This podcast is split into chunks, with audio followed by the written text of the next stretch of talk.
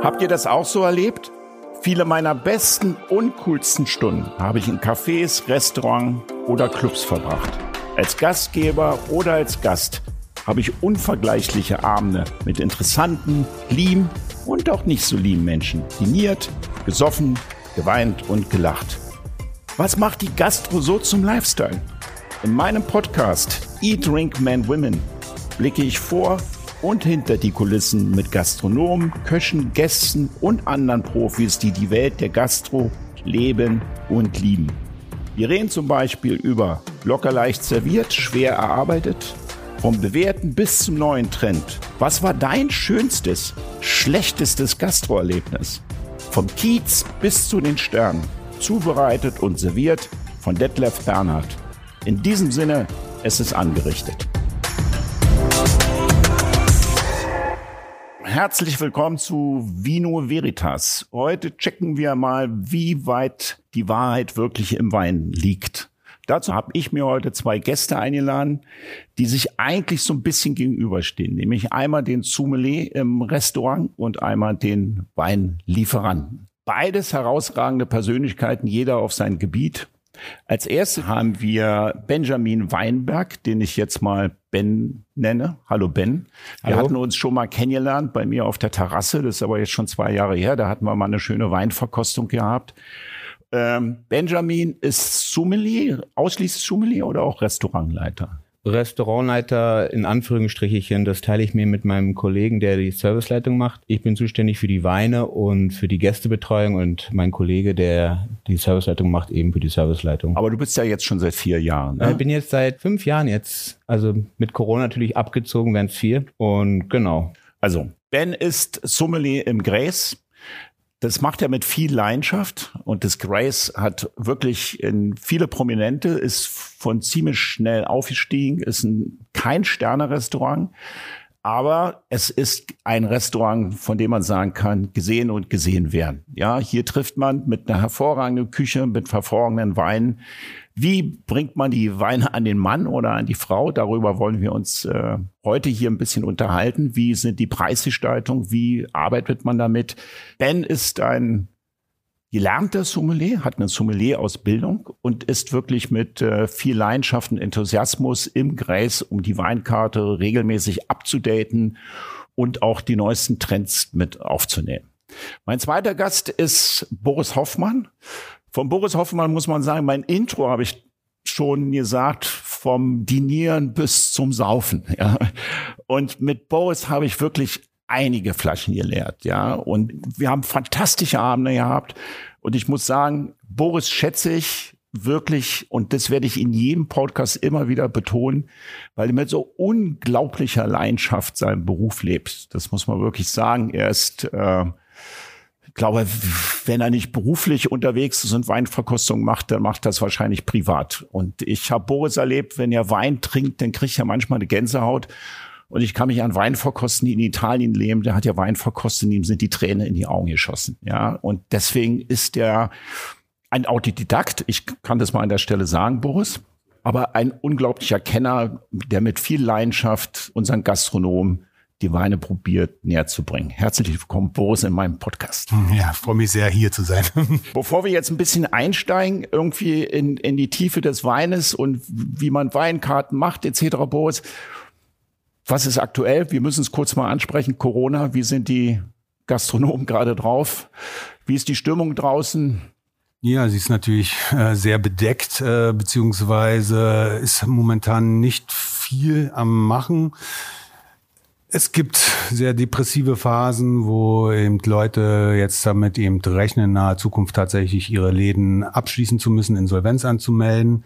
Umgekehrt gibt es eben auch viele Läden, die ja mit äh, voller Sehnsucht und auch Energie jetzt äh, auf die neue Saison sich freuen und voller Hoffnung sind, endlich wieder Gäste bewirten zu können. Und daran muss man sich im Grunde festhalten, dass das doch Mut macht, dass wir hoffentlich in naher Zukunft äh, ja alle wieder Gäste in unseren Restaurants sein können, um wieder gemeinsam Spaß am Leben zu haben, zu genießen und überhaupt ja wieder ein Miteinander zu haben.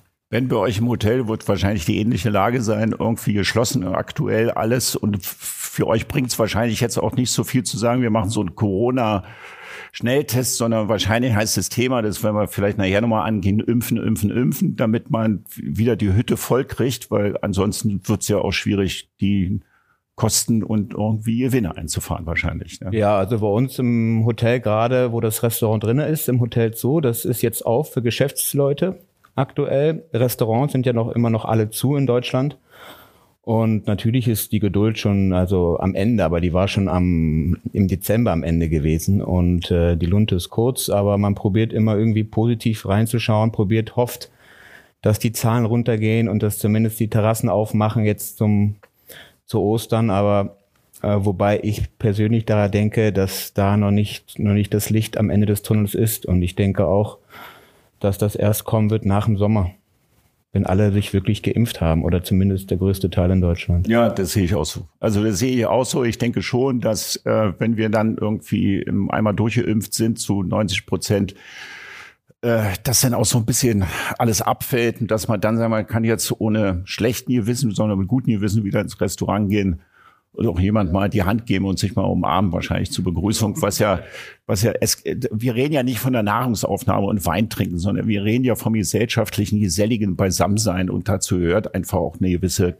körperliche Nähe, sage ich einfach mal, unabhängig von der geistigen Nähe.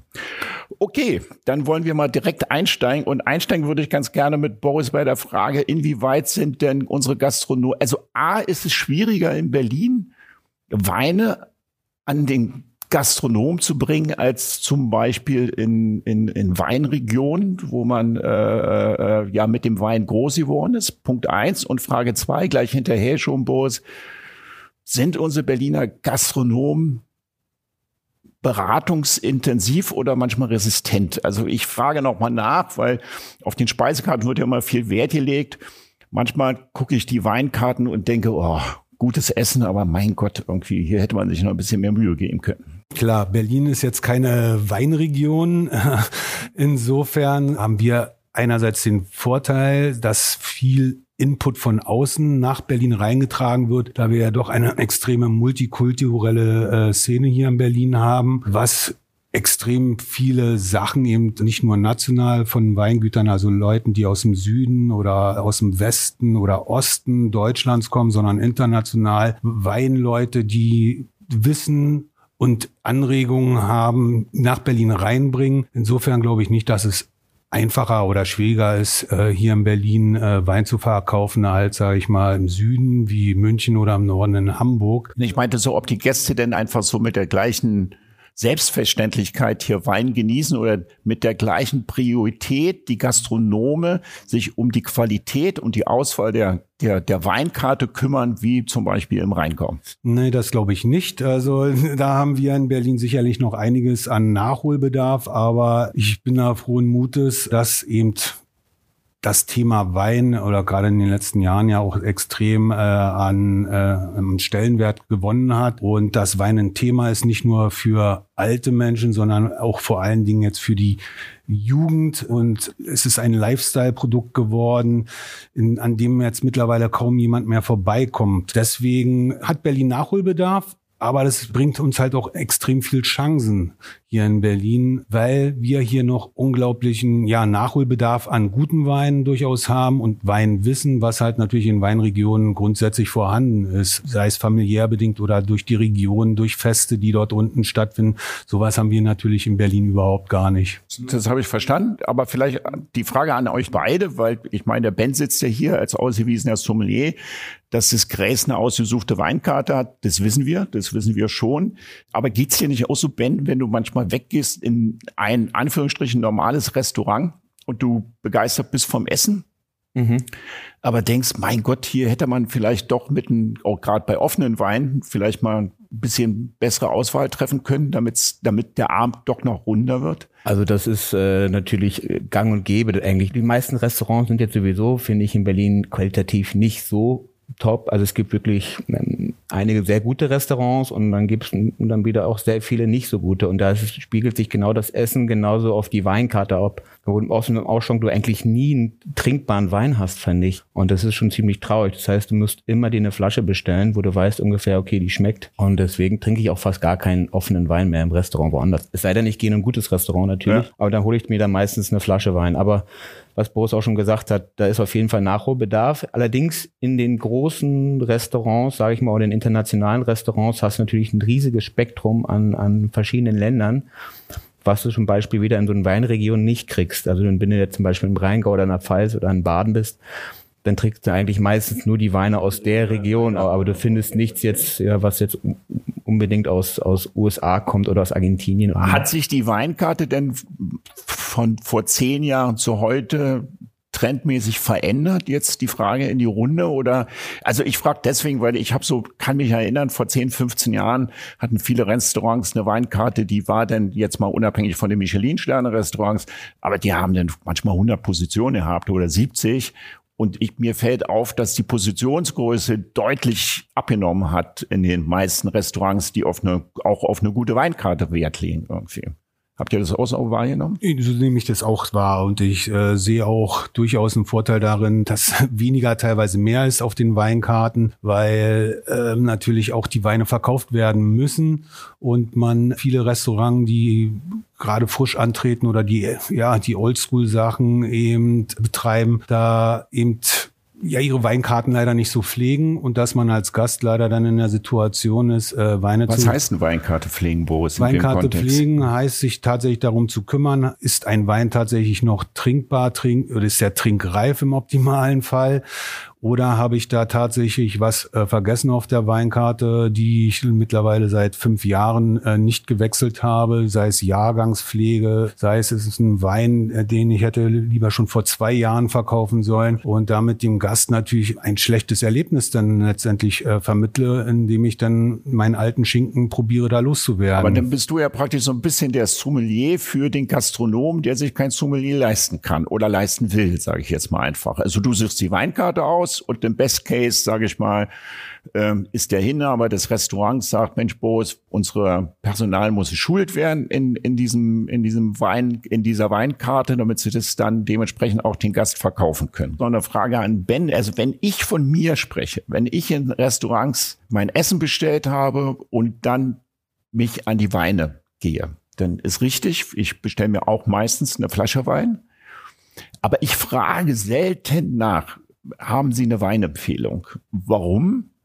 Weil ich meistens die teuersten oder im, immer im oberen Drittel bekomme, die Weine. Also ich habe dann als Gast auch so eine Schmerzgrenze, wo ich sage, na ja, bis 40, 50 Euro, dann ist schon so ein bisschen, wo ich denke, okay, mehr würde ich heute nicht gerne ausgeben, aber es fällt schon auf, dass in den meisten Beratungen die teuren Weine angeboten werden. Was einen dann sagt, ach, dann suche ich lieber die Flasche selber aus. Wie, wie ist da eure, Ben, wie ist da dein Umgehen mit den Gästen sozusagen? Das ist ja ein sehr, sehr spannendes Thema, weil ich finde immer, sowas sollte man überhaupt nicht machen, da man erstens nicht weiß, dass der Gast wird natürlich dann auch, wenn er eine Begleitung hat, ist es ihm wahrscheinlich sehr unangenehm, dass er dann doch so eine teure Flasche hatte und er wurde, wollte gar nicht so einen Wein erst ähm, in, in diese Preiskategorie äh, auswählen. Ich gucke immer ganz genau auf die Gäste. Du bist ja zu mir jetzt nicht nur derjenige, der den Wein empfiehlt. Du bist jemand, der Entertainer ist, der die Leute liest, der so ein bisschen der Seelenklempner ist, der mit den Leuten auch mal ein Trinken geht ähm, und da gucke ich immer auf den Gast auch, wie seine Augen sind im Verhältnis auf die Karte. Wie guckt er sich die Karte an, wenn ich ihm ein paar Weine vorschlage zumindest? Oder ich frage ihn erstmal, was mag er eigentlich oder was möchte er eigentlich trinken oder was trinkt er am liebsten? Vielleicht kann ich ihn noch catchen mit irgendeinem Wein, wo er total überrascht ist. Und das ist so meine, meine Kunst oder das, was ich eben möchte, dass er eben überrascht ist und auch vom Preis-Leistungs-Verhältnis, weil für mich das Wichtigste ist, dass der Gast glücklich rausgeht mit einem tollen Erlebnis und mit einer Flasche, die ihn umgehauen hat und wofür er nicht den Preis zahlen wollte, den eigentlich. Aber wie, wie, wie genau fragst du denn die Gäste gucke, ab? Ja? Also wie gesagt, ich gucke auf den Gast, ich gucke mir einige Sachen auch am Gast an, was er angezogen, wie er angezogen. Kannst du in der Kleidung erkennen, ob ich guck, Also ich habe mehrere Punkte, ich gucke auf seine Augen, ich frage ihn, ich gebe ihm ein paar Vorschläge, Vorschläge. Nachdem ich ihn gefragt habe, was mag er eigentlich und dann gebe ich ihm die Weine und erkläre ihm auch was zu dem Wein und natürlich mit unterschiedlichen Preissegmenten. Ja, also gehe dann im Einstiegsbereich, fange ich an, dann im mittleren und dann sage ich ihm auch, wenn er was richtig Extremes haben möchte, was ihn vielleicht auch umhauen könnte, vielleicht ein große Gewächs zum Beispiel oder ähm, genau. Und dann gucke ich auch ein bisschen auf sein Verhalten und dann ähm, probiere ich ihn auch noch ein paar Weine zu probieren. Vielleicht habe ich ihn ja im Wein gerade offen oder mache ihn einfach, sage, okay, ich mache ihn den Wein auf, machen Sie sich keine Sorge, ich mache ihn auf, probieren Sie, ob Ihnen das schmeckt. Und wenn er ihn gar nicht schmeckt, dann verkaufe ich ihn das Glas weiter. Okay. Und das ist so für mich, da probiere ich immer, dass der Gast so happy und der zu mir des Vertrauens kommt und er weiß ganz genau, oh Gott, Ben, der empfiehlt mir jetzt nicht den teuersten Wein, sondern er empfiehlt mir wirklich das, was ich trinken möchte und wo mein Geldbeutel auch danach nicht also weint. Ich, genau, also ich, diesen Ansatz, den du gerade hast, Ben, finde ich sehr spannend.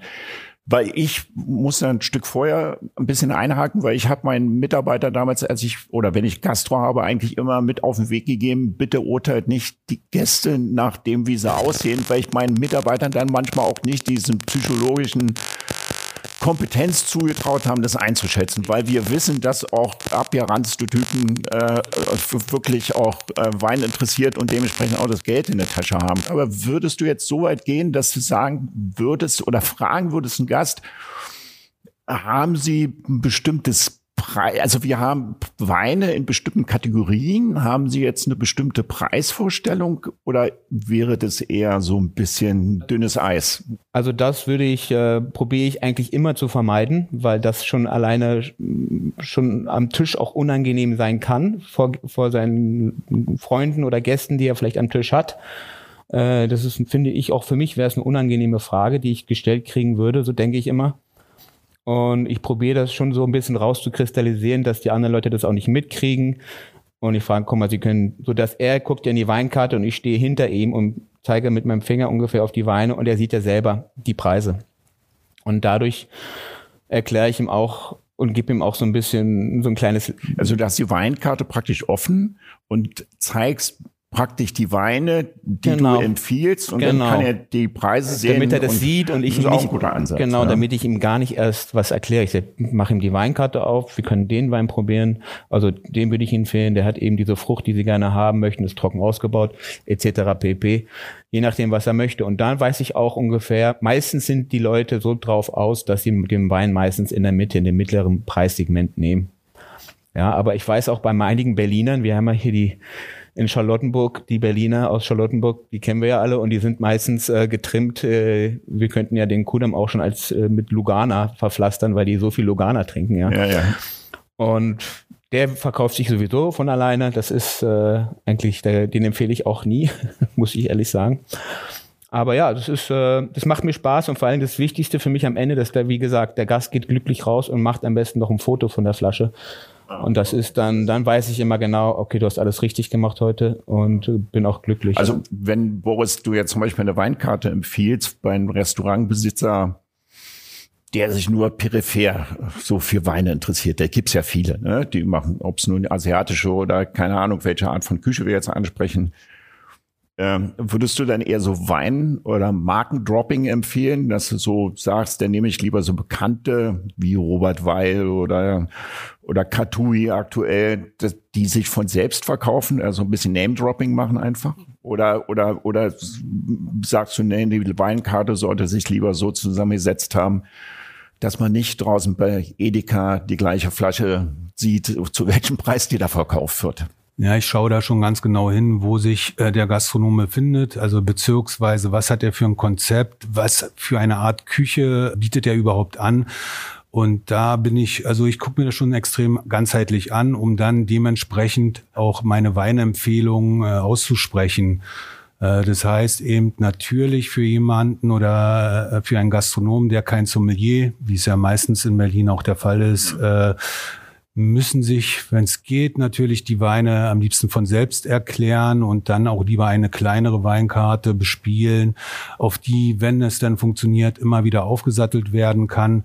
Aber ich würde eher von klein anfangen, um dann vielleicht auch mit Name-Droppern aber natürlich auch äh, spannenden Weinen, die äh, vielleicht tatsächlich in den Bezirk passen. Wenn ich ein trendiges Restaurant habe, trotzdem keine Ahnung habe, haben wir ja als, sag ich mal, Zulieferer natürlich äh, genug Erfahrung zu sehen, wo etwas funktioniert.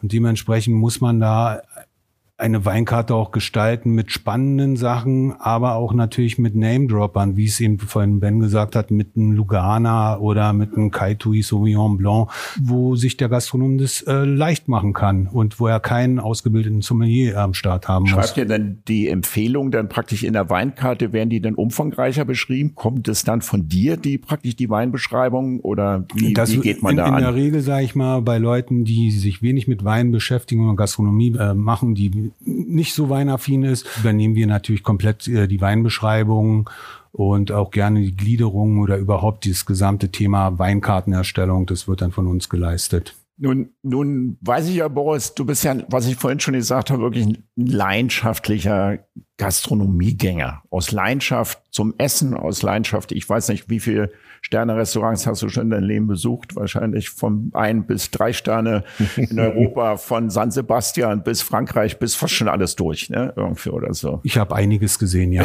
das in, arabischer, in aller Bescheidenheit, ja. ja. Und es ist ja immer wieder für dich schon so wie Offenbarung, die du jetzt da hast. Jetzt, ich spreche jetzt mal, ich will jetzt gar nicht aufs Essen ansprechen etc. Wenn du in so ein Sternerestaurant bist, suchst du dir dann die Frage, die ich auch am Ben gestellt habe, die Weine selber aus oder lässt du dich denn beraten? Ich lasse mich in der Regel beraten, lass mir aber grundsätzlich die Weinkarten kommen. Da reden wir meistens nicht nur über eine Weinkarten auf diesem Niveau, sondern es gibt eine Weißweinkarte, die vielleicht äh, 50 Seiten umfasst, ebenso eine Rotwein- und eine Champagnerkarte.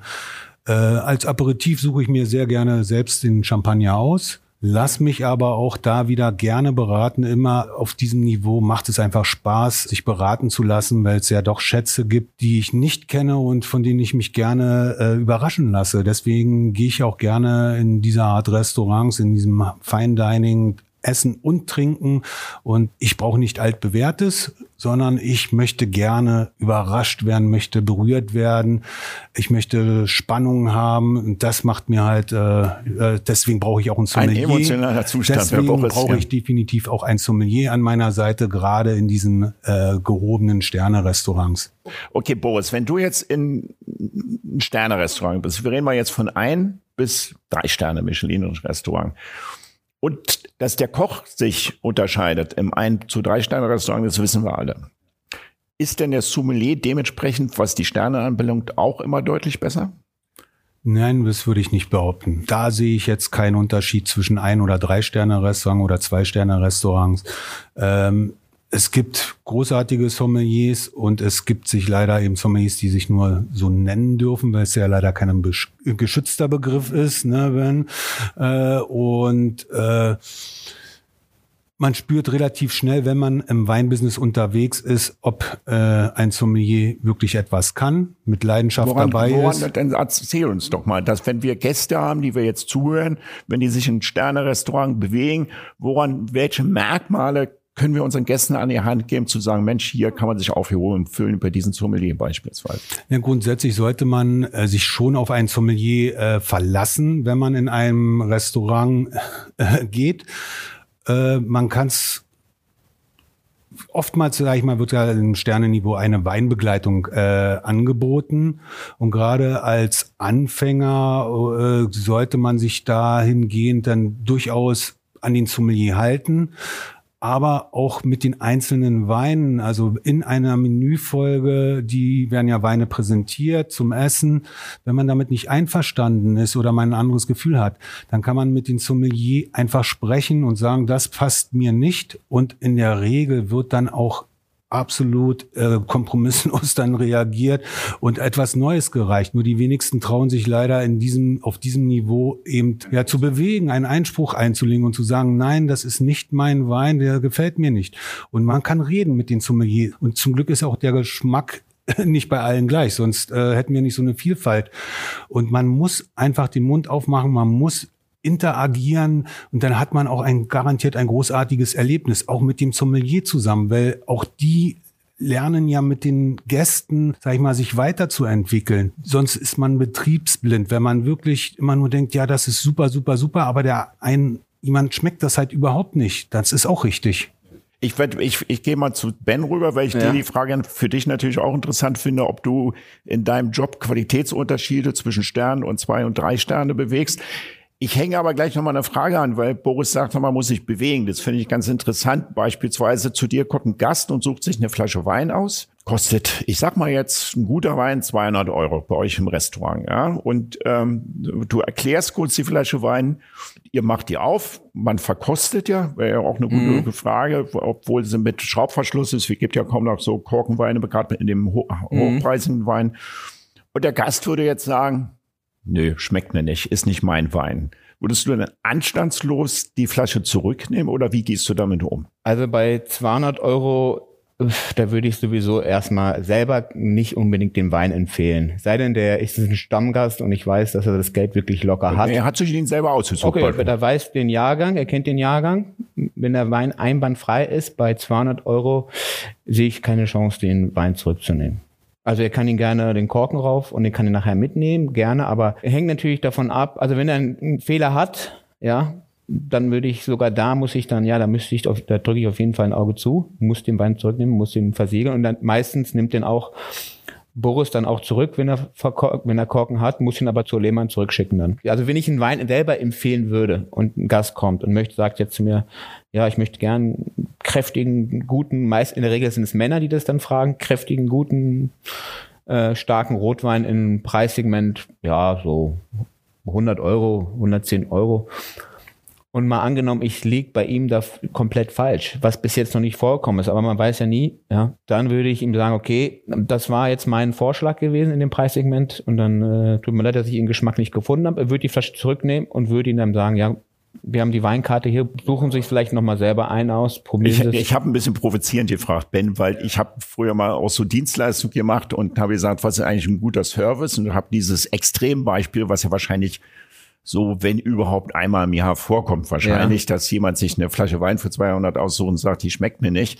Das ist ja so ein bisschen extravagant. Ich fand es halt nur deswegen ein bisschen spannend, weil man ja immer sagen kann, also mein Credo war immer in der Dienstleistung nicht, wer hat Recht oder wer hat Unrecht, sondern wie heißt euer Problem und wie können wir das Problem ja, ja. bewältigen letztendlich.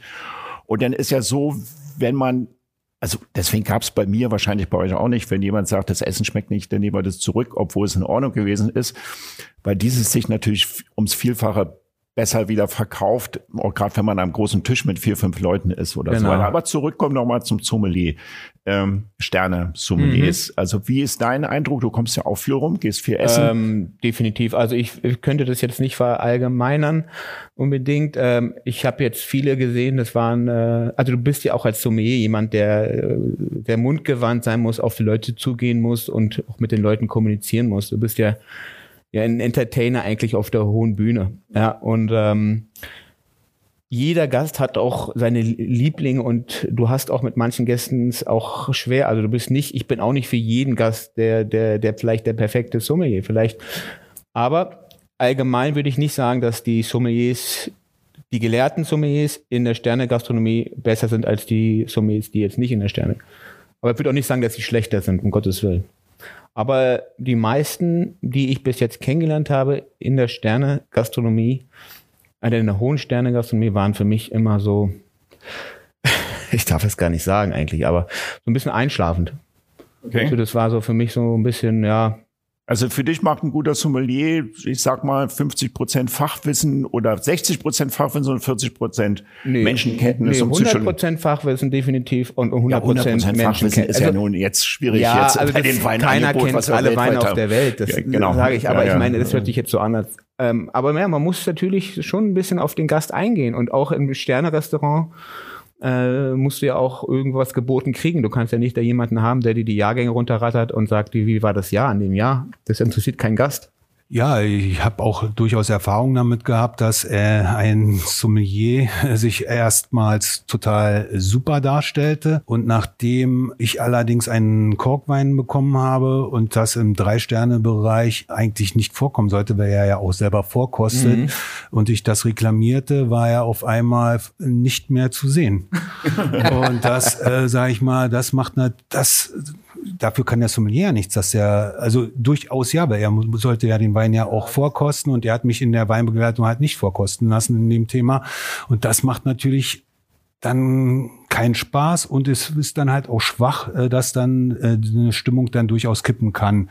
Also zumindest was den Sommelier anbelangt. Aber was du am Anfang unseres, unseres Podcasts schon so ein bisschen gesagt hast, du hast auch den Eindruck, dass die Menschen, die sich für Wein interessieren, und jetzt rekapitulieren wir die letzten zehn Jahre und sich das auch so ein bisschen am Jahrgang der Sommeliers bemerkbar macht. Ich glaube, da werden die auch immer jünger. Ne? Es gibt ja heute schon herausragende Sommeliers mit 30. Ich weiß jetzt nicht, wie viel Erfahrung man über die Jahre haben muss, um jetzt wirklich ein guter Sommelier zu sein. Aber wie die Köche immer jünger geworden sind, so sind die Sommeliers eigentlich auch immer deutlich jünger geworden. Also die Interesse am Wein ist, äh, ist immer größer eigentlich, kann man das sagen. Ich weiß, also das kann vielleicht Boris auch bestätigen. Also es, es gibt gerade so einen Boom, sage ich mal, mit, den, mit der IHK, dass sie da die Sommeliers ausbilden. Ich meine, die Prüfung ist ein hartes Pflaster. Das ist wirklich ein Batzen, was du zu lernen hast. Aber wenn du die Prüfung bestehst, bist du ein anerkannter Sommelier in Deutschland Österreich und der Schweiz. Okay. International nicht. Dafür musst du dann den, den WSAT machen. Dann die Theorie, was ist der höhere Anteil? Theorie oder Praxis? Also Praxis Weine erkosten muss man ja wahrscheinlich. Das ist alles. Du bist, äh, bist internationale Wein, ähm, dann BWL ist mit drinne, du hast ja. Käse, Kaffee. Ah, okay. Ja, also alles äh, Wasser, Fruchtgetränke, also komplett. Natürlich Basic on Weine, aber du musst wirklich das komplette von A bis Z lernen. International ist die Prüfung um ein anerkannter Sommelier zu sein im Level 3. WCT, die habe ich auch gemacht in London. Das ist im Gegensatz zur deutschen Prüfung eigentlich ein Witz. Aber die sind trotzdem international in jedem Land anerkannt. Nur in Deutschland ist der Beruf, also der, das Wort Sommelier nicht geschützt. Also jeder kann sich eigentlich Sommelier nennen. Sag mal, wenn wir jetzt ein bisschen zu unseren Gästen kommen, gibt's denn von euch ausgewiesenen Weinexperten Ratschläge, die ihr unseren Gästen geben könnt? Wie suche ich halbwegs vernünftige Weine für mich selber aus, ohne jetzt mal eine Beratung zu haben. Auf worauf muss ich achten, dass ich einen guten Wein habe? Gehe ich da ausschließlich über den Preis oder, oder über die Traube oder wie, wie erschließe ich mir, jetzt ein bisschen größer die Frage gestellt, wie erschließe ich mir die Welt des Weines? Durchprobieren. Also Durchprobieren. Ne? Definitiv. Also man muss leider äh, was heißt leider, das ist eigentlich das Schöne am Weintrinken, sich durch die Welt des Weins selber durchprobieren, um einfach auch seinen eigenen Geschmack äh, zu entwickeln. Und im Laufe, also ich sag mal, jemand, der noch nie viel Wein getrunken hat, hat einen anderen Gaumen als jemanden, der schon zehn Jahre äh, Weinerfahrung hinter sich hat. Und dementsprechend wechselt auch der Geschmack. Also oder was heißt wechselt, sag ich mal, ja, verändert sich der das Geschmacksempfinden, der persönliche, der, Geschmack der persönliche ja, okay. äh, äh, Geschmack. Also und sorry, dass ich mal dazwischen grätschen, mir ging es öfter so, dass mir manchmal bestimmte Traum übertrunken habe. Also, das, da gebe ich absolut ja? recht. Also ja, das ist, okay. also da, also gerade, sag ich mal, bei sehr extrem äh, aromatischen Rebsorten wie ein Sauvignon Blanc, den kann ich einfach definitiv einen Sommer lang durchtrinken und ähm, nächstes Jahr möchte ich diesen Wein am liebsten gar nicht mehr anfassen, weil ich es mir halt übertrunken habe. Das kommt definitiv vor und dann geht die Reise halt weiter. Aber es ist das Schöne, dass die Weinvielfalt ja enorm ist und man immer wieder fündig wird. Aber es ist wirklich probieren, geht über studieren in dem Fall äh, tatsächlich. Nee, ich meine jetzt so, Boris, so, ich weiß, was du meinst, dass man sagt, okay, wenn ich mir die äh, Welt der Weine erschließen will, muss ich halt äh, testen, testen, testen, am besten Bindverkostung oder ein Weinseminar mal mitmachen oder wie auch immer oder mir vier, fünf Flaschen Weine holen und dann die untereinander testen. Das habe ich mhm. verstanden. Das war auch meine äh, Experience, wie man so schön sagt, dass ich über, über Weinverkostung immer mehr über Wein erfahren habe und komischerweise dann auch immer mehr den Wein geliebt habe, wenn man es dann wirklich im direkten Vergleich hat letztendlich. Die Frage ist nur, wie, wie, wie wenn ich jetzt, dann gibt es ja so Regularien, wenn ich jetzt manchmal nicht die Möglichkeiten habe, so einen Wein zu kosten, wenn ich in einem normalen Restaurant jetzt bin, ähm, wie schaffe ich es mir, einen halbwegs vernünftigen guten Wein? Also nehme ich VDP irgendwie, worauf achte ich bei der Flasche Wein? Und wir reden mal jetzt von Flaschen. Jetzt lassen wir mal die offenen Weine weg. Ben, was sagt Ben dazu? Also ich würde jetzt sagen, also wenn du im Restaurant bist natürlich und äh, es gibt kein Sommelier und man hat selber jetzt nicht wirklich die große Ahnung vom Wein, dann sollte man vielleicht ich weiß nicht, ja, dann sollte man sich vielleicht nicht eine Flasche bestellen, dann sollte man sich vielleicht erstmal vorher Gedanken machen oder vielleicht die offenen Weine fragen nach dem, nach dem Kellner oder dem Chefkellner und fragen, äh, oder was man selber, dass man selber vorher weiß, was möchte man eigentlich trinken, damit man auch sich selber artikulieren kann zum, zum, zur Servicekraft. Ähm, was man trinken möchte. Bloß meistens ist es auch so, dass die Servicekräfte auch teilweise keine Ahnung haben, was sie auch selber auf einem Ausschank haben. Ja, deswegen, deswegen würde ich gerne, sage ich mal, als Empfehlung vielleicht ausgeben, äh, im Weißweinbereich sicherlich eher junge, frische Weißweine, also junge Jahrgänge, aktuelle Jahrgänge zu trinken. Tatsächlich auf den Jahrgang achten im Weißweinbereich. Wenn wir jetzt 2021 haben, würde ich am liebsten 2020, also 2020 oder 2019 maximal trinken, um einfach den Einstieg in dieses Wein Trinken äh, zu bekommen, um auch, äh, sag ich mal, dementsprechend sichere Qualitäten im Glas äh, zu erhalten und sich dann selber ein Bild davon bilden zu können, ja. Oder okay, zu machen, und nimmt ja. man dann als Nichtkenner, das ist wahrscheinlich egal, eher ein Cuvée, also mehrere Trauben zusammen oder ist man dann auf eine Traube, sollte man fixiert sein? Also das ist auch wieder, das ist auch wieder so Monopoly, finde ich. Schwer zu sagen, ja, also je nachdem, kommt immer auf den Wein an, aber generell würde ich immer traubenspezifisch am Anfang, wenn man noch nicht der Weinkenner ist, einzelne Trauben. Ja. Also keine Cuvées, weil das doch vielleicht zu komplex sein könnte. Und am Anfang ist man ja sowieso mit dem Geschmack etwas äh, noch nicht so begabt, die einzuschätzen, die Geschmäcker, unterschiedlichen Geschmäcker zumindest. Also meistens die Leute trinken, die keine Ahnung haben vom Wein, trinken äh, Sauvignon Blanc, Chardonnay, sowas, oder bei Rot Merlot oder Cabernet, also die wissen dann genau auch schon so ungefähr, was sie mögen, aber Vielleicht noch als Tipp für die Leute, doch nochmal nachzufragen, welcher Wein vielleicht, weil die meisten Leute immer sehr allergisch auf Säure reagieren. Säure ist kein gutes Verkaufswort, auf keinen Fall. Wobei ich sage, die Säure also muss Riesling beim Wein. zum Beispiel oder so. Ja, der, ja, die Säure muss dabei sein im Wein. Das, das macht Spaß, das begleitet den Wein. Das ist, aber die meisten wollen dieses Wort nicht hören. Und da würde ich vielleicht den, den Kellner nochmal fragen oder die Servicekraft in dem Fall, ähm, ob er vielleicht doch eine Empfehlung hat im Einstieg, der wenig Säure hat. Vielleicht noch als Tipp auch, ähm, wenn man sich nicht so auskennt, zu sagen, man hat eine Speise und die ist vielleicht sogar länderspezifisch, zu sagen, man trinkt Weine, die auch in der Region angebaut werden. Das heißt, wenn ich, äh, wenn ich zum Beispiel, ja, ja, aber die Speisekarten sind ja meist international aufgestellt, so dass ich sagen kann, wenn ich jetzt einen Bœuf Bourguignon trinke, dann würde ich halt dementsprechend auch vielleicht einen französischen Rotwein, einen roten Wein oder etwas dergleichen empfehlen. Oder wenn ich in der Provence bin, eine Bouillabaisse, äh, oder sag ich mal, mittlerweile Bouillabaisse ist ja auch in Deutschland oder in Berlin erhältlich, dazu dementsprechende Weine aus dieser Region, äh, wo eben dieses Essen auch herkommt, dementsprechend zu gucken, welche Weine befinden sich eigentlich oder was ist denn da sowieso, was, was trinkt man da? Guter Hinweis, finde ich. Ganz, wie macht man es beim asiatischen Essen, Boris? Beim asiatischen Essen wird es natürlich etwas schwieriger, aber auch das hat genau einen riesen, hat einen riesen Einzug erhalten, gerade in den letzten zwei, drei Jahren, dass wir neben klassischen Weinen aus äh, aller Welt mittlerweile halt eben auch das Thema Sake äh, in, auch haben, was natürlich auch sensationell tolle Essensbegleiter sind.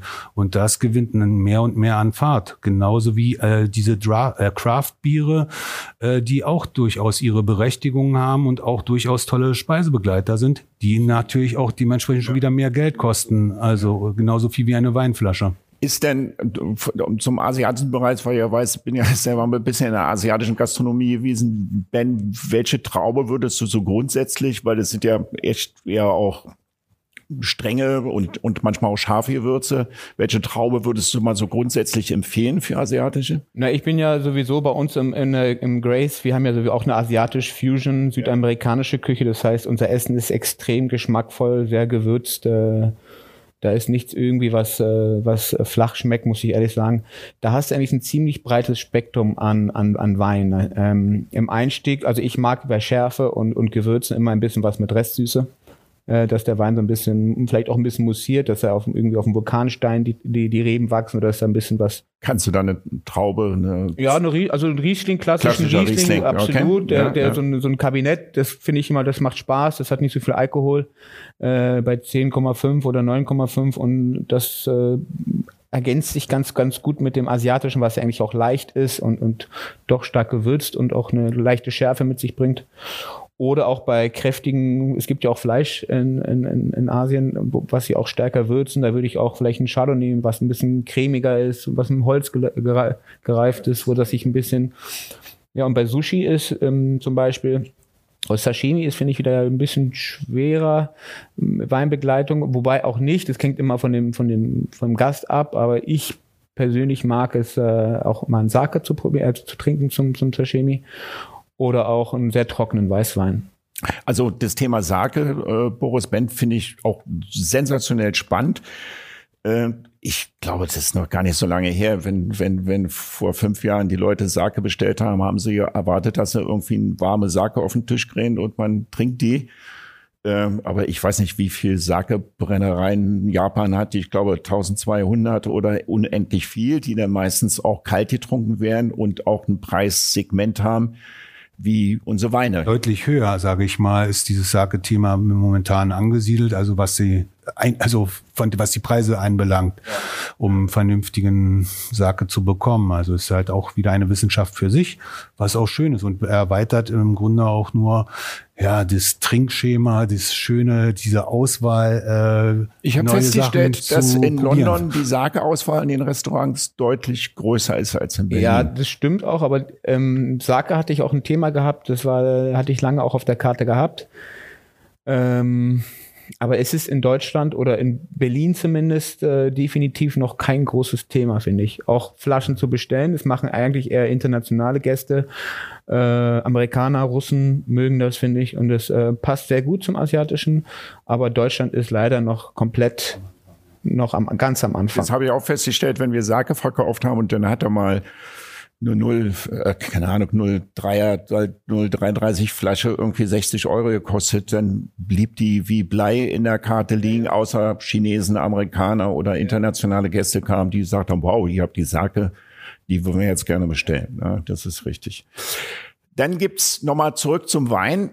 Gab's ja jahrelang immer so Trendmodeweine. Ne? Das gab mal, ich glaube, 70er Jahre gab's mal den Sancerre, dann haben sie alle Sancerre getrunken, dann gab's mal den Chablis, da haben sie alle Chablis getrunken. Neuseeland war mal ganz hip irgendwie. Haben wir aktuellen Weißwein? Ich rede mal jetzt vom Weißwein-Trend. Ja, was ja, da ich, vorhin schon erwähnt. Ich und, ben, äh, ich und Boris uns schon eigentlich äh, anhand äh, die gleichen Namen sagen.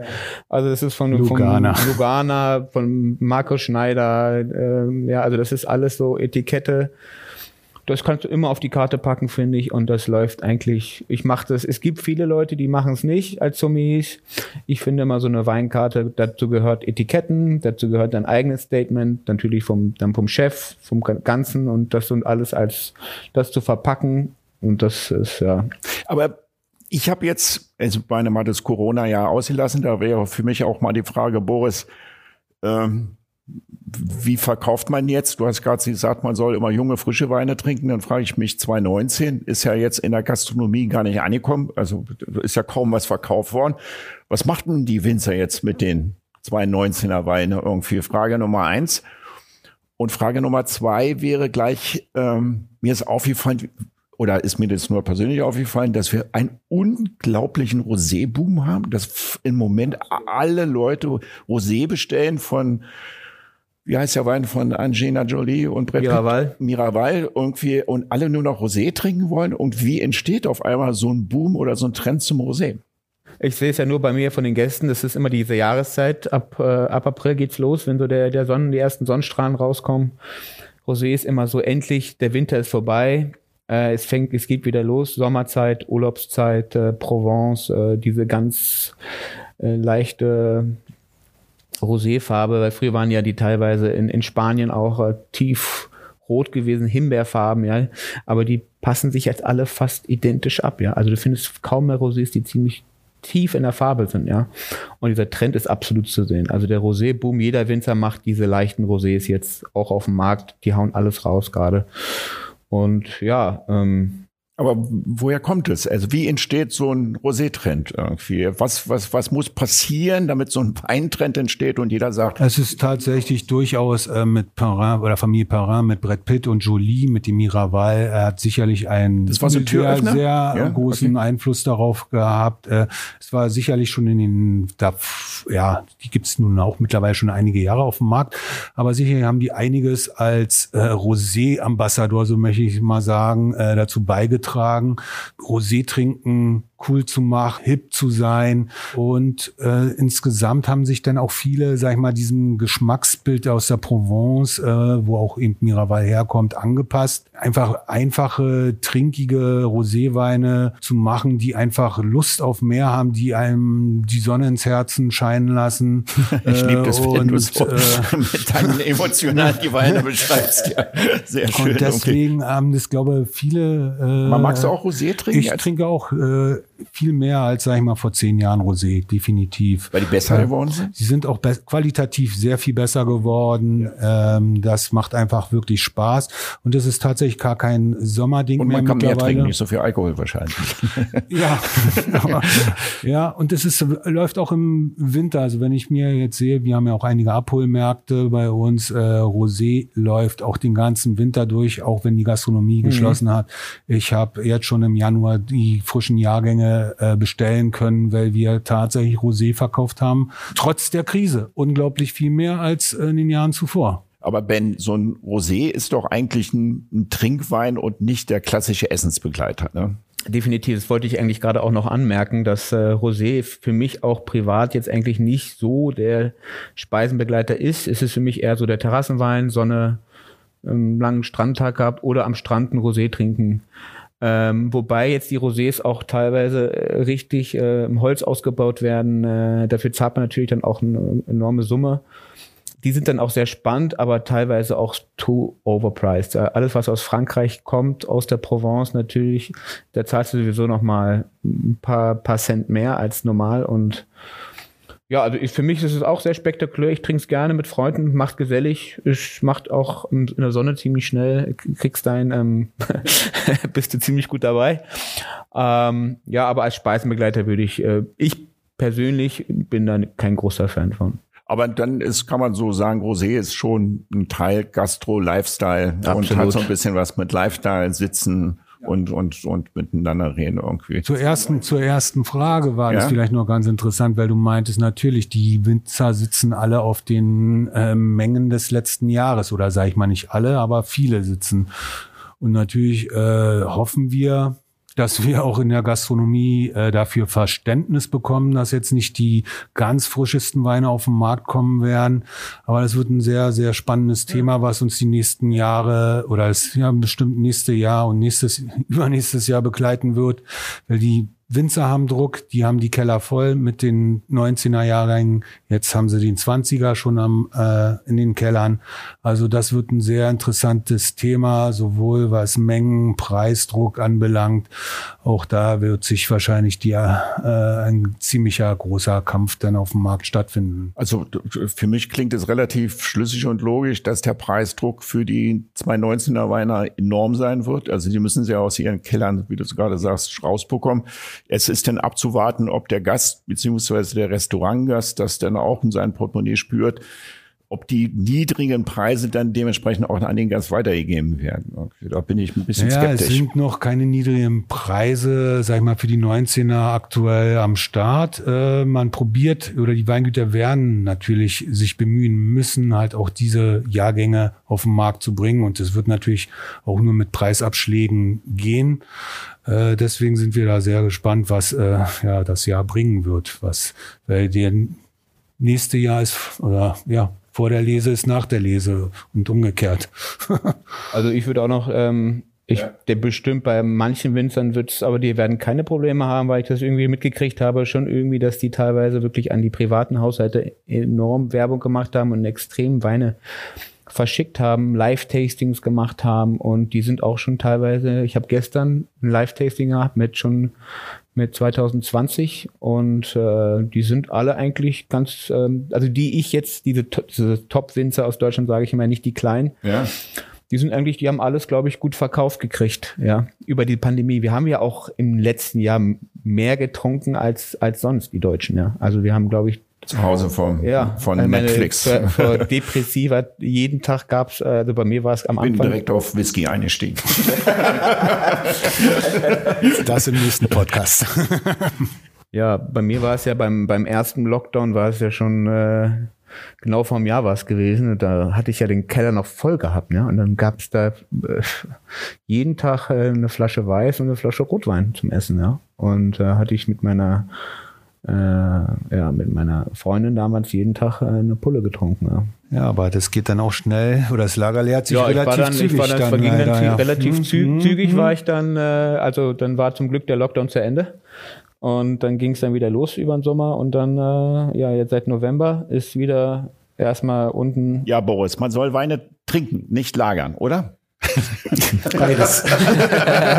Im Idealfall beides. Äh, aber man kann, wenn man bereit ist, äh, sag ich mal, den entsprechenden Preis tagesaktuell auch für gereifte Weine zu zahlen, dann ist es kein Problem. Ansonsten natürlich sollte man äh, das trinken, was man auch hat. Also Jetzt habe ich eine kleine Überrumpelungsidee noch mit euch. Ich habe gestern eine Flasche Wein gekauft, die habe ich jetzt hier hinter mir, die stelle ich jetzt mal auf den Tisch. Genau, und du sagst mir jetzt mal, wie die heißt, Boris?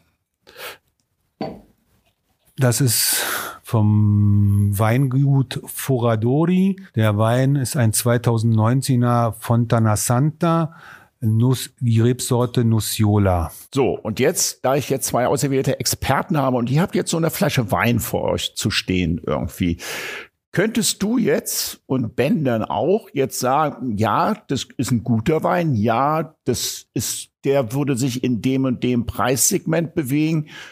Also einfach mal so, so ein Blindtest irgendwie, um, um zu beurteilen, irgendwie, ja, das könnte was sein oder nicht sein. Oder ist es gar nicht möglich? Weil ich frage nämlich deswegen nochmal nach. Öfters bin ich in Weinlane und kaufe wirklich nach dem Etikett weil ich echt manchmal gar nicht weiß oder nach dem Preis, was, was ich da vor mir habe, etc. und so weiter. Also ich denke, es ist ein spannender Wein. Dazu muss man sagen, dass der Wein noch oben keine klassischen Schraubverschluss oder normalen Verschluss hat, sondern äh, oben Wachsversiegelung. Ein, Wachsversiegelung hat. Wofür ist die da, die Wachsversiegelung? Dass keine Luft in den Korken kommt, vermute genau, ich mal. Ne? Möglichst ja, genau. wenig äh, Sauerstoffkontakt an den Wein gelangt oder Sauerstoff an den Wein gelangt. Dann haben wir hier ein IGT, ist tatsächlich abgewertet, nicht äh, DOC Südtirol Alto Adige, sondern er kommt aus den Dolomiten. Ähm, Nussiola ist deswegen wahrscheinlich nicht für die DOC zugelassen, also für das ursprüngliche Herkunftsgebiet. Ich würde sagen, es ist ein relativ guter Wein, den würde ich gerne probieren, wäre spannend. Ich kenne das. Im äh, Anschluss, Boris, ja. im Anschluss. Auf jeden Fall äh, macht der Wein schon etwas her, wo ich gerne be bereit bin, auch durchaus 10 bis 15 Euro zu bezahlen. Also ich schließe mich dem an, was Boris gesagt hat. Allein vom Packaging zeigt es schon sehr viel, finde ich. Ähm ich würde ihn, äh, ich hätte auch sehr Lust, ihn zu probieren. Er sieht sehr einladend aus. Ähm, preislich würde ich ihn etwas höher einschätzen. Ähm, doch so eher im Einkaufspreis im, im, im, im Weinfachladen für 25 Euro bis 30 vielleicht sogar. Ich lese mal kurz die Weinbeschreibung. Ist Ausbau in Amphoren, in der Nase Bohnenkresse, Sauerampfer, Quitte, Apfel, Zitronenfrüchte, leichtfüßig, filigran, sehr geradezu zarter Körper, Limettenschale, Aprikosis, Weiße Johannisbeere, helle Grapefruit-Aromatik. Der Wein verblüfft in jeder Beziehung. Alles ist ungewohnt, polarisiert, ähm, ist garantiert puristisch Natur pur. Ja, so habe ich den gelesen, diese Weinbeschreibung, und das hat mich angesprochen, deswegen habe ich den Wein mitgenommen. Ja, Kosten tut der 32 Euro. Also im, im, im Wein, im Weinlieferant. Ja, also deswegen also, fand ich also wichtig wäre bei mir dann eben zu wissen, dass es eben ein Amphorenwein ist, äh, da, wo ich natürlich sofort auch, sag ich mal, das hochsetzen würde. Nur das ist tatsächlich rein von der Optik her gar nicht zu erkennen. So, jetzt nee. dann dann habe ich noch mal okay, dann habe ich jetzt an Ben noch mal eine Frage, weil mhm. das hat mich als Gastronom und Gast dann natürlich auch oft gestört. Wir haben ja, wenn wir Restaurants haben und die Speisen kalkulieren, haben wir bestimmte Rohaufschläge. Also es gibt immer Deckungsbeiträge oder Rohaufschläge. Deckungsbeitrag ist immer, wie man, also wie, wie viel man raufschlägt und, und, und äh, der Wareneinsatz kalkuliert man. Und öfters arbeitet man bei Wein mit Deckungsaufschlägen etc. Und mir fällt dann halt oft, äh, oft auf, dass Gastronomen immer wieder dieselbe Kalkulation für Weine machen. Was es für mich unmöglich macht, öfters gute Weine zu trinken. Weil ich habe immer die Feststellung gemacht, wenn du im Restaurant bist und du hast selber ein bisschen Ahnung von Wein und du weißt jetzt Beispiel, um bei dem Wein zu bleiben, der kostet jetzt 30, 32 Euro und die haben Rohaufschlag von 3,5, also das 3,5-fache, dann würde, wären wir hier bei, keine Ahnung, 150, fast 200 Euro für die Flasche Wein, was denn schon heftig ist. Ich sage dann eigentlich, du, dann kaufe ich mir die und trinke die dann zu Hause bei meinem Essen manchmal. Außer man ist jetzt in die Serie-Runde, hat ein bestimmtes Erlebnis oder ja. mir ist es egal irgendwie. Wie kalkuliert ihr, ohne jetzt da auf ein Thema zu kommen, im ja. Gräs habt ihr für jeden Wein die gleiche Kalkulation und äh, Boris, sollten Gastronomen, was die Weinkalkulation aus deiner Sicht mal ein paar Sachen überdenken, um mehr Weine an den Gast zu bringen einfach. Also du hast natürlich, das ist natürlich ein, ein schwieriges Thema. Du musst ja. das natürlich immer auch berechnen, in, in was für einem Restaurant du arbeitest, was für Kosten du hast.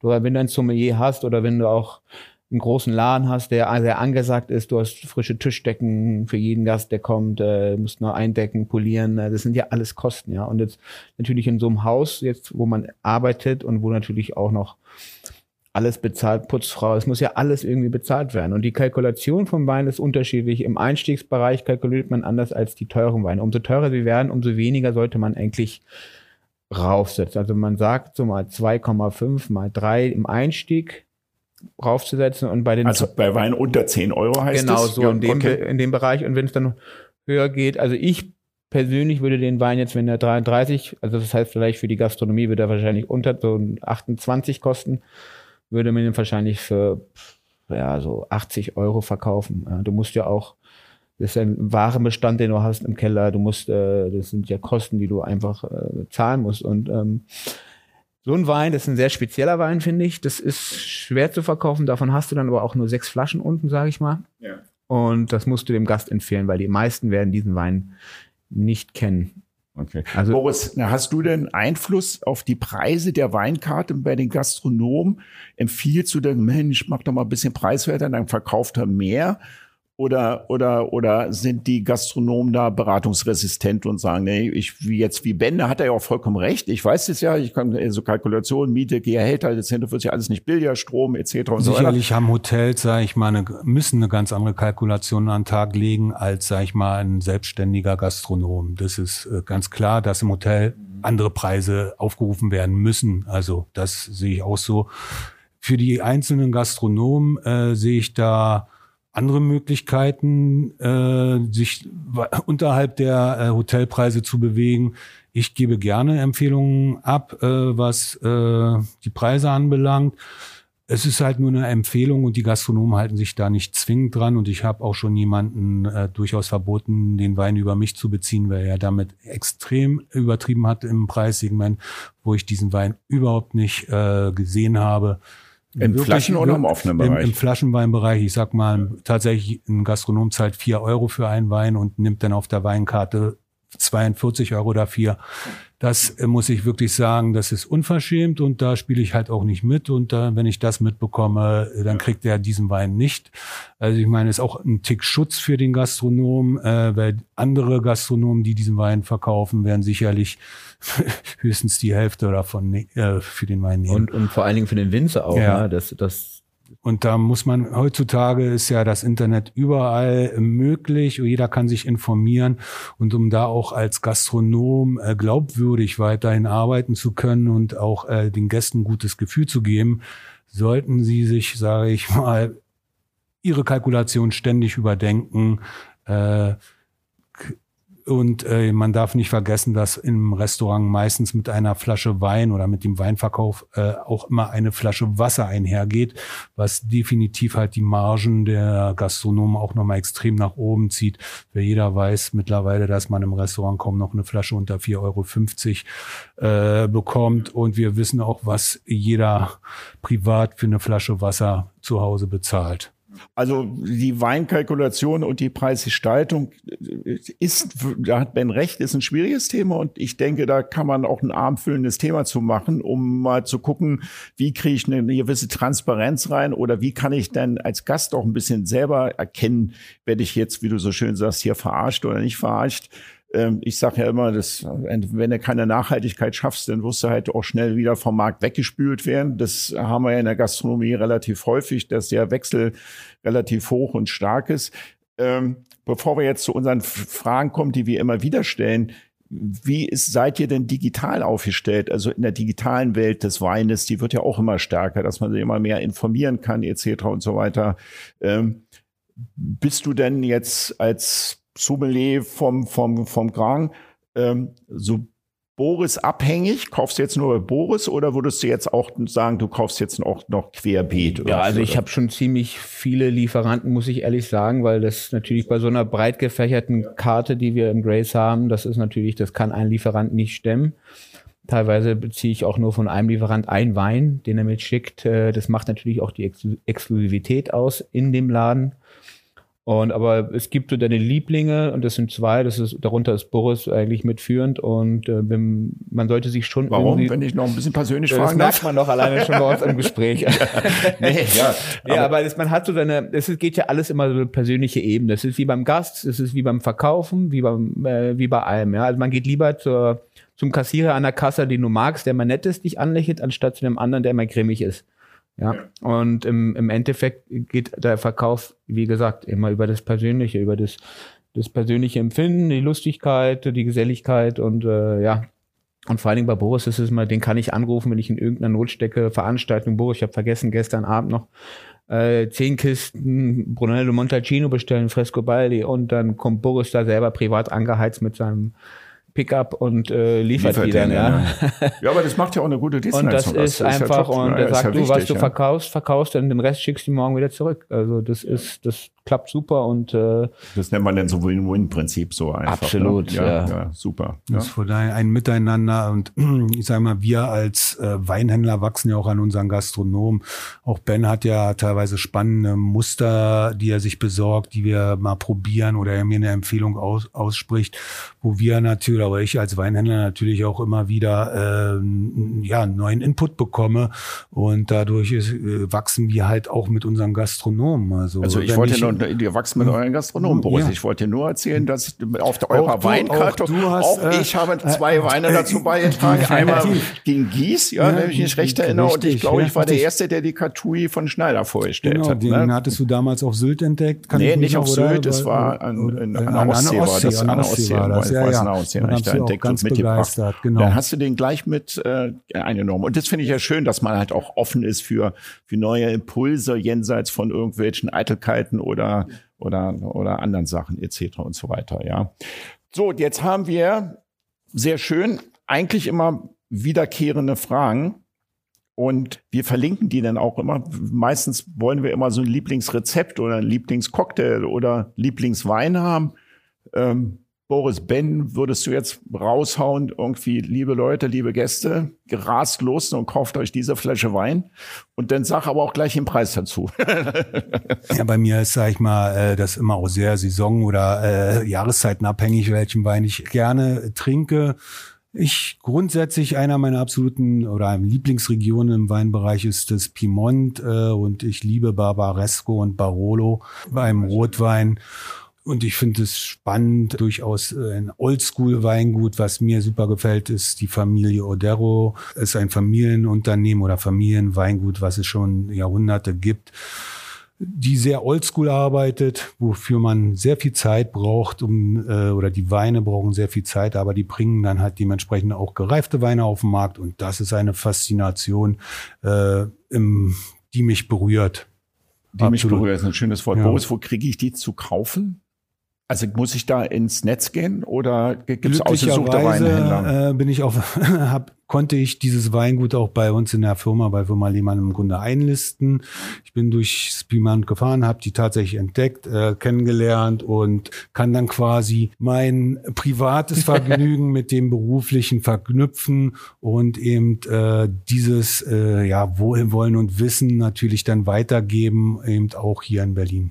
Also wo? In, bei der Firma Lehmann. Horst bei der Lehmann. Firma Lehmann in den Getränkeläden sozusagen. Okay, das kann man doch sagen. Alles kein Problem, Boris. ben und? Ich würde mich auf dem Rotwein auch ähm, festlegen und zwar mein Tipp. Max, trinkst du mehr Rotwein oder mehr Weißwein? Ich bin absoluter Rotweintrinker, ah, okay. definitiv. Obwohl ich Weißwein auch trinke, das ja, ist. Aber, ja, ja, aber ich bin abends eigentlich immer mit Rotwein ganz gerne beschäftigt. Man schläft besser, habe ich mir sagen lassen. Und man ist entspannter auch. Ja. Aus dem Libanon, man kann es kaum glauben, aber das ist immer noch mein Lieblingsweingut Chateau Moussard. Äh, aus dem Libanon, ja. Wie existiert. Also ja, Wahnsinn. Ich wiederhole es einfach nur, weil ich wäre jetzt ja, auf alles gekommen, nur nicht auf den, auf ja, den Libanon ist, jetzt. Ähm, Gaston Hochard hat in Bordeaux studiert vor 100 Jahren, ist dann ausgewandert ins Becker Valley in Libanon und hat da dieses Terroir gefunden, was es eigentlich, äh, was sensationell ist äh, für die Trauben. Also das ist eine Mischung aus Cabernet, meistens Cabernet Sauvignon, Cinsault und äh, Syrah, also ein bisschen Rhone, ein bisschen, ein bisschen Bordeaux. Gibt's gereifte Sachen dabei, da zahlst du nicht viel für. Da zahlst du, sage ich mal, vergleichsweise zu, zu Bordeaux, zahlst du da nichts. Also es kostet ungefähr ein 2004er oder wenn du noch einen 2000er findest, äh, zahlt man da äh, zwischen 40 Euro ungefähr oder 45 Euro. Und das ist absolut für einen gereiften Topwein. Und der hat eine Eleganz, das der hat in der Blindverkostung in Frankreich die ganzen Top-Bordeaux teilweise geschlagen. Die okay. Franzosen sind alle ausgerastet natürlich. Wie kann das sein, dass ein Libanese die Weine schlägt aus Frankreich? Ähm, aber der Winzer selber ist ein Franzosen. Jetzt sind es die beiden Söhne, die machen es weiter. Der eine lebt sogar in München. Ähm, absolutes Highlight. Also für Rotwein-Freaks. Ich habe nur gehört, dass in Libanon die Rebstöcke streckenweise alle verbrannt, zerbombt oder keine Ahnung. Ja, das Becker Valley ist eigentlich ziemlich heile geblieben. Ja, okay. Und die haben da extrem viele Jahrgänge also auf dem Weingut. Und äh, ich glaube, Boris kennt den Wein auch. Ähm, Unglaubliche äh, Jahrgangstiefe ja, und auch noch zu bekommen auf dem Markt. Das ist es eben. Und die sind auch in, international auf allen Weinkarten eigentlich. Wenn du merkst, so, ich denke mir immer so, wenn ich ein Chateau Moussard finde auf einer Karte, auf einer internationalen Weinkarte, denke ich mir immer, okay, der Sommelier, der hat äh, Können wir alles, denn vielleicht auch noch verlinken und dann ja. unten. Ähm, wo kann ich den jetzt ordern, wenn ich den gerne den kaufen kann ich ihn gerne den, kann ich, ihn, kann ich dir gerne den Lieferanten geben und den könnt ihr dann bei Caracas Weine, das ist in Karlsruhe, die da kann man die bestellen. Da kann man die bestellen, die werden nach Hause geschickt. Die haben eben flaschenweise oder kistenweise. Flaschenweise, kistenweise. Ah, sehr ja. gut. Also bei so Jahrgangstiefen kannst, brauchst du keine keine Kiste zu bestellen. Okay, eine wiederkehrende Frage ist dann auch, gibt's denn für euch jetzt aktuell ein Lieblingsrestaurant, was ihr habt, national, international? Ich weiß, das ändert sich dann auch immer mal wieder. Man ist ja nicht so ein Dauergast. In der Corona-Zeit wahrscheinlich auch ein bisschen schwierig, weil es eher dann so ein Takeaway-Restaurant. Aber würdest du sagen, das war so eine Erfahrung, die ich gemacht habe, die ruft mir immer noch im Kopf nach, Boris? Ja, also international habe ich definitiv ein Restaurant, was ich absolut jederzeit gerne wieder besuchen wollen würde. Das ist das Franzen in Stockholm. Einer, ja, für mich bis jetzt einer der größten, tollsten, umfassendsten Restauranterlebnisse. Die hatten fast ein ganzes Jahr über geöffnet, weil die ja andere Bestimmungen im Corona-Bereich hatten als, oder andere Wege beschritten haben als der Rest der EU. Und das, da war ich im Sommer, nee, im Frühjahr letzten Jahres, kurz vor Corona, vor, kurz vor dem ersten Corona war ich noch in Stockholm. Und das war das umfassendste Restauranterlebnis, was ich jemals hatte, sei es vom Reinkommen. Äh, es war wie, also obwohl wir in Stockholm waren, äh, hat man sich sofort zu Hause gefühlt. Es war ein rundum komplett sorglos Paket. Also sowas habe ich noch nie erlebt und ich war wirklich Ach, schon in noch nie erlebt. Also noch das nie, noch nie erlebt. Also auch von der Qualität des von der Essens. Qualität des Essens. Haben die Sterne er, jetzt irgendwie? Ja, hat drei Sterne. Okay, äh, gut. Ja.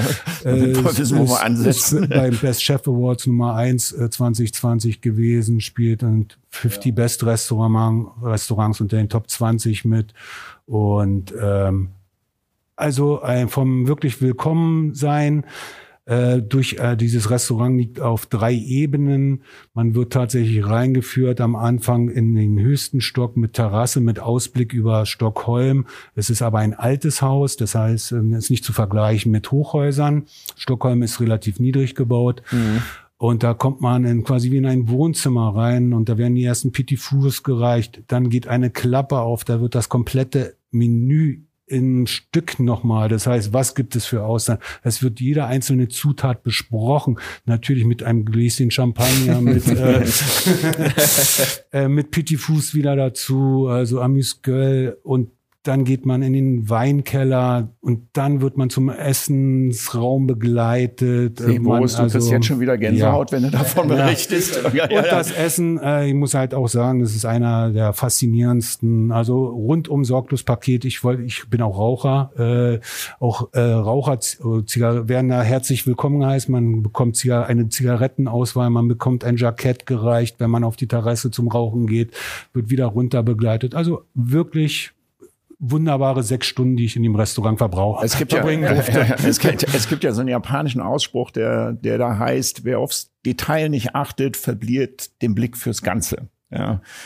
Und so wie du davon berichtest, jetzt einfach auch nochmal für mich, es, es, es gibt schon unglaubliche Profis, die eine hohe Fachkompetenz haben. Aber diese Fachkompetenz gepaart mit Spirit, mit Emotionen, also du kriegst ja wenn du nicht als, als, als Headquarter irgendwie als CEO dieses Spirit dein, dein, dein Mitarbeiter mitvermittelst und äh, nicht nur, dass der Koch gut ist, sondern es muss ja, wie du sagst, alles drumherum stimmen, das ist schon ganz großes Kino. Ne? Das muss ja, sagen, und ja. da hatte ich halt auch eine Idee noch zum Wein, zu einem Gang äh, und es war überhaupt keine Frage, dass ich den glasweise auch nochmal äh, trinken durfte dazu, weil ich ja. noch eine andere Idee zu der Begleitung hatte, mit dem Sommelier mich unterhalten konnte und der meinte, natürlich, super Idee, mache ich.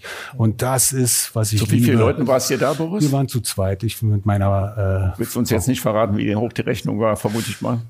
Ist äh, Schweden ist sehr preisintensiv. Also ich bin ja, mit, mit zwei Personen mit äh, 2000 Euro quasi rausgegangen. 1000 Euro. Das muss man dann aber auch da, auch in Deutschland ja. wahrscheinlich für drei Sterne. Ja. Ben. Also bei mir ist es ja so, dass ich immer ganz gerne, also da muss alles stimmen. Also äh, vom, vom Flair, von der Musik, vom, vom Style, vom, vom, vom Essen. Ja. Und dann noch natürlich, dass dann noch natürlich einer meiner Freunde dann noch arbeitet einer meiner sehr guten Freunde. Das ist in, in Oslo im Ling Ling, im Hakkasan, direkt am Hafen. Und äh, wenn ich da bin, dann ist es für mich so Heaven.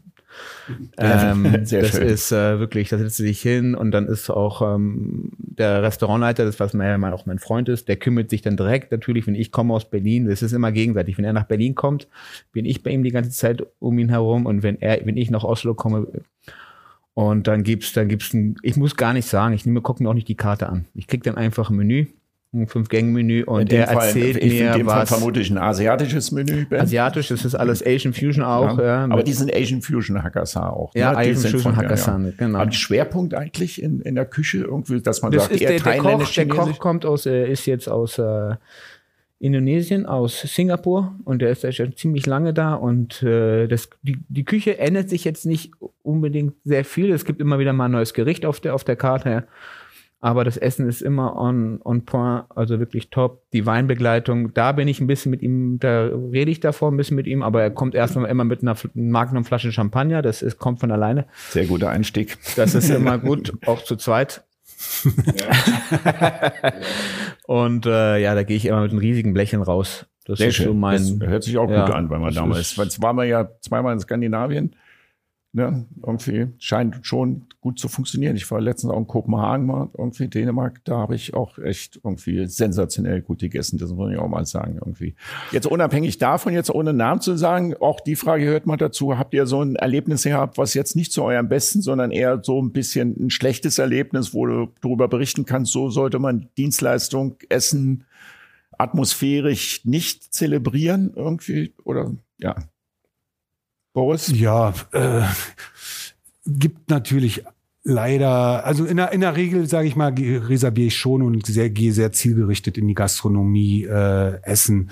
Aber es gibt halt leider oder diese Erfahrungen, die schlecht sind, sind tatsächlich beruhen meistens darauf, dass ich da mich vorher nicht mit großartig beschäftigt habe und dann passiert es, dass ich einen Wein im Winter bei 35 Grad serviert bekomme, was ich furchtbar finde. Äh, ja, wo ich meine, wo ich nach einer halben, dreiviertel Stunde meine Rechnung nicht bezahlen durfte. Das sind eigentlich eher so, es gibt diverse so wiederkehrende, äh, wiederkehrende ja. Sachen, sag ich mal, die die Gastronomen vielleicht äh, abstellen sollten. Also sei es von einer, auch im Sommer ein, warmes Bier zu bekommen, ist eine Katastrophe. Dann biete ich lieber äh, etwas an, was wirklich kalt ist, wenn schon gewünscht oder explizit darauf hingewiesen wird, ich möchte gerne ein kaltes Bier haben. Dann also ich das sind das manchmal in Italien, dann kriegt man die Gläser noch eisig ja. kühlt. Ja. Ich liebe das auch sehr, sehr, sehr. Und ja. bei den Speisen gibt's natürlich, ja, hab, musste ich quer, also nicht nur in Berlin, auf der ganzen Welt auch schon äh, viele viele Rückschläge äh, äh, einstecken. Ähm, ja, es passiert halt immer wieder, äh, wo halt vielleicht nicht, ja, wo man, ja, wo es leider nicht passt. Und es, äh okay, dann frage ich mal den Ben jetzt nicht nach unbedingt dein schlechtestes Erlebnis, kriege ich mit, weil das, da hat ja Boris recht, weil das verteilt sich denn manchmal, dann hat man da ein Erlebnis. Aber gibt's denn sowas für dich, Ben, wo du sagst, wenn ich in der Gastronomie essen gehe, das ist ein No-Go?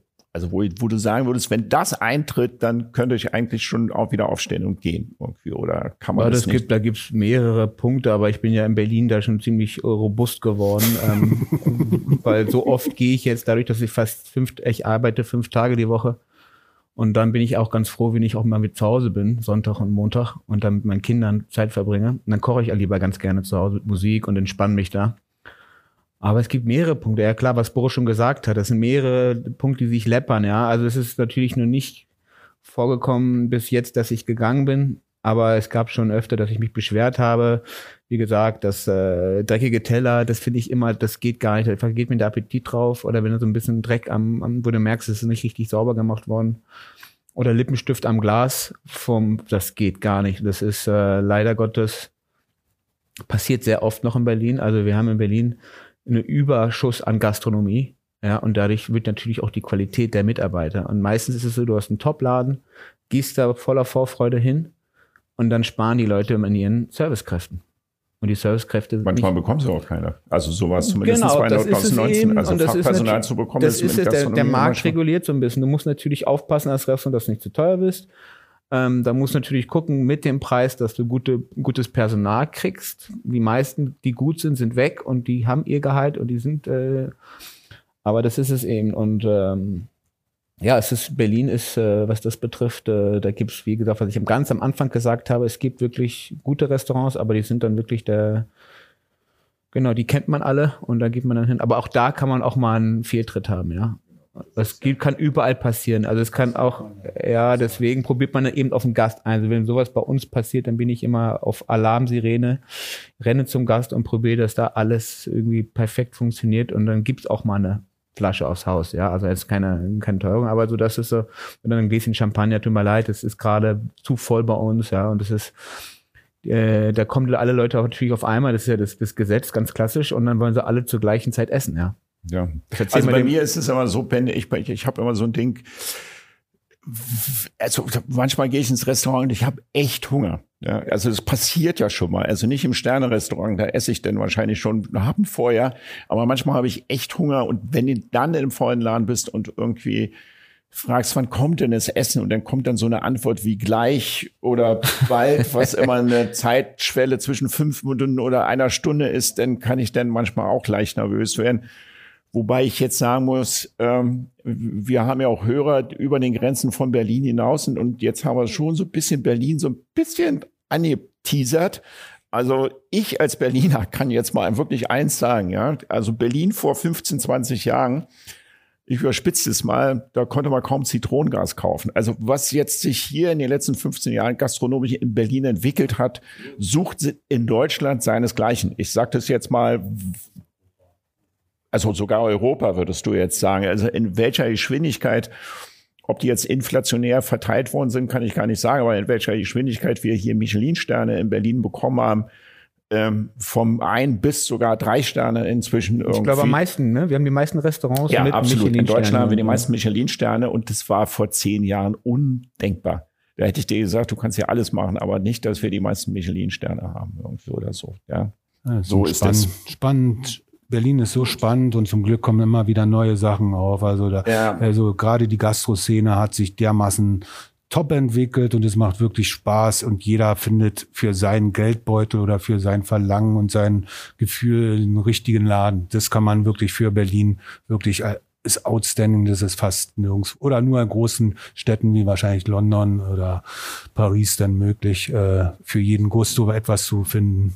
Ja, da kannst du aber auch nicht jeden, jede Woche essen gehen. Ja, und Berlin ist dann wieder arm ja. und sexy in ja. dem Bereich. Ja. Wir haben heute, ich denke, wir haben heute ein bisschen über Wein gesprochen, natürlich längst nicht in der Tiefe, längst nicht über bestimmte Rebsorten, weil man mu muss dann, wenn man über Wein redet, wahrscheinlich wie Boris sagt, immer testen, testen, kosten, kosten, äh, was wir analog hier gleich mal tun werden, ja. Ähm, es war trotzdem spannend und ich will da nochmal zurückkommen, weil es dann auch schon immer ein bisschen Lifestyle ist. Ich hoffe jetzt auch in der Situation, dass wir jetzt irgendwann, ohne jetzt politisch jetzt darauf einzugehen, das Thema Corona durchhaben und dann hatten wir das im Eingang, das heißt testen, testen, testen, ähm, dass wir alle zusammen irgendwann, vielleicht sogar im Sommer, wieder auf der Terrasse sitzen können mit Freunden und Menschen, die wir lieben und schätzen und dann dementsprechend gute Weine verzehren können. Boris, Ben, ich danke euch, war echt inspirierend und dementsprechend Salut. Bis zum nächsten Mal.